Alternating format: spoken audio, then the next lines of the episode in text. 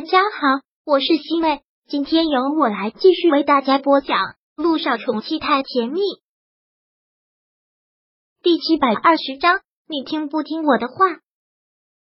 穆思辰拉着涟漪走了进去。到了餐厅后，涟漪也是惊喜，他还真是下了功夫，每个菜都是很用心的，看上去特别的美味，让人垂涎欲滴。今天的这顿饭还有主题呢。主题就是送给我亲爱的老婆。呵呵，做这顿饭花了多长时间？连一看到他精致的摆这些造型，就知道费了很多的心思。我现在动作快着呢，花不了太长的时间，你就不要管了，赶紧尝尝味道啊！嗯，连一拿起筷子来尝一尝，真的是吓了一跳。这是不是你做的，穆思辰？你的进步这么快吗？连一真的是被吓到了。它的口感完全就是国际大厨的水平。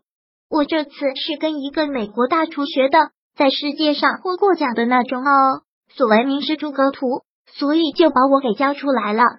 穆思辰看到涟漪吃的这么开心，他特别的有成就感。涟漪拉着他过来坐下，你也赶紧过来吃。好，穆思辰刚坐下来准备要吃饭的时候，佣人过来提醒了一句：“少爷。”吃饭之前你得先喝药，这个药必须要空腹喝的。哦，刚才一直在忙活着给你做饭，都把吃药的事情给忘记了。穆思辰现在特别接受吃药这件事情，就希望赶紧吃药，赶紧好起来。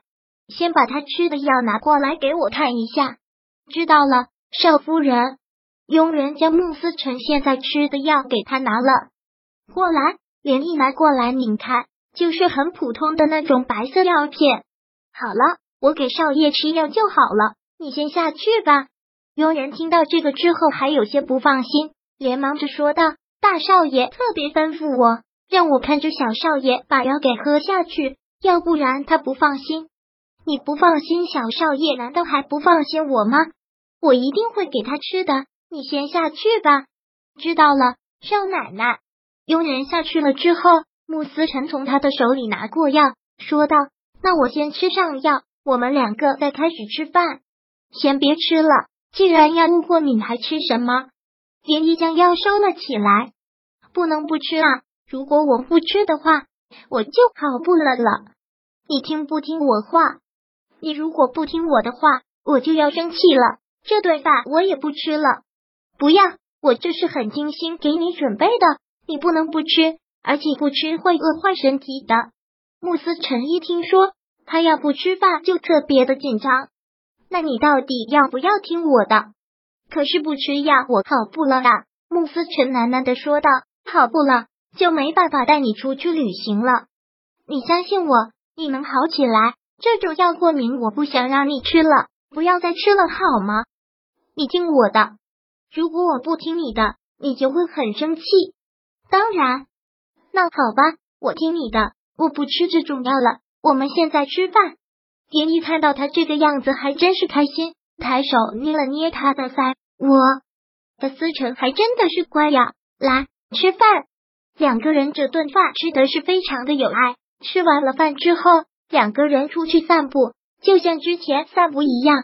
走到了最后，穆思成憋着要求背着涟漪，涟漪也不拒绝了。现在他走的已经是越来越好了，连漪在他背上很踏实，就将头靠在他的肩膀上，感觉那是一个特别坚实的肩膀，特别能给人一种安全感。两个人散完步之后，回到家各自去洗了澡。穆思辰刚才一路跟着他回来，确实有些累了。他洗完澡之后上了床，没一会儿就睡着了。连漪回到卧室之后，看到穆思辰已经睡了。看到他睡得这么安稳的样子，也是忍不住欣然的笑了笑，在他的脸上轻轻的吻了一下。也正好吧。他睡着了之后，连漪爬上了床，然后将拍的照片都发给了萧九。萧九这会儿也没有睡，看到他发过来的照片，很仔细的看了很久。萧九直接给他打过来了电话，为了不影响穆思辰休息，连漪拿着手机到了卧室外面才接了起来。喂。小九，那药有问题吗？没有问题，这种药没有问题，但这种药不应该出现这种反应才对。那是怎么回事啊？难道真的就像医生说的那样，是思辰天生体弱，过敏性体质，所以才会这么容易过敏吗？我现在也说不好，但只是以我的经验来说，不应该出现这种状况才对。那到底是哪里出了问题呢？连一本以为是医生乱用药，但药也没有问题，那是哪里的问题？就是穆思辰身体原因嘛。依依，你先别着急，要不然你这样吧，直接将这瓶药拿给我看看。只是单纯拍照片的话，也看不出真假。对，那我明天带过去给你看看。好，连依就藏了几片药片到了自己的包包里。第二天一早醒过来的时候，穆思辰身上的红疙瘩就没有那么红了，很多都已经蔫了。果然，只要不吃这种药，不好的症状就少了。就跟上次一样，这个真不知道是吃的治病的药，还是吃的毒药。每一次反应都这样的大。穆思成还是早早的起来给他做早餐，两个人一起吃了早餐。今天要送莲姨去上班的时候，穆思成显得特别的不情愿，真的很不想让你去上班。什么时候我们两个天天在一起就好了？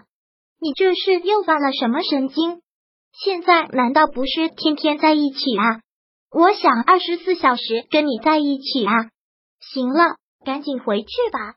连毅说完了这个，刚要走，但突然又想到了什么，连忙叮嘱道：“思辰，还有一件事情我要跟你说，就是如果医生让你吃药，你就先想办法拖着，等到我下班回家之后你再吃。”嗯，穆思辰有些不明白连毅的意思。可是医生说要按时吃药，病才能好啊！不按时吃药的话是没有作用的。你到底听不听我的话？我说等我回来的时候你再吃。好，好，好，我听话，我都听你的。你安心去工作吧，我在家里等着你回来。第七百二十章播讲完毕。想阅读电子书，请在微信搜索公众号“常会阅读”，回复数字四。获取全文，感谢您的收听。